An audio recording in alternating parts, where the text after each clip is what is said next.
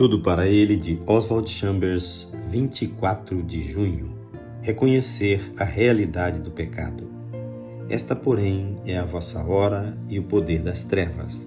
Lucas 22, 53.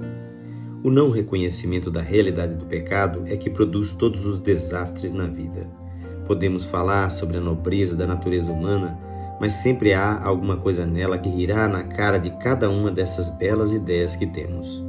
Quem se recusa a reconhecer que no ser humano existe vício, egoísmo e algo profundamente maligno e errado, no momento em que a sua vida for atingida pelo pecado, em lugar de reconhecer essa realidade, se acomodará e dirá que não adianta combatê-lo.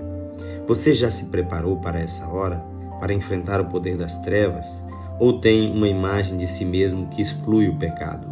Admite que o pecado pode estar presente em seus relacionamentos e amizades? Senão será pego de surpresa e fará concessões a ele. Se reconhecer o fato de que o pecado existe, perceberá imediatamente o perigo. Sim, eu vejo o que poderia resultar disso.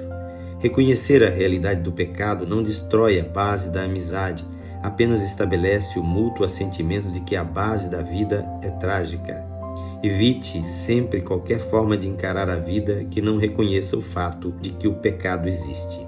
Jesus Cristo nunca confiou na natureza humana, todavia nunca foi cético nem desconfiado, porque confiava cabalmente no que ele podia fazer pela natureza humana.